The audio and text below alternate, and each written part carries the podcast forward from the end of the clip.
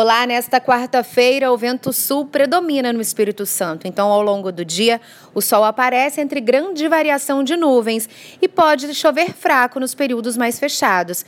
Veja mais detalhes na programação da TV Vitória.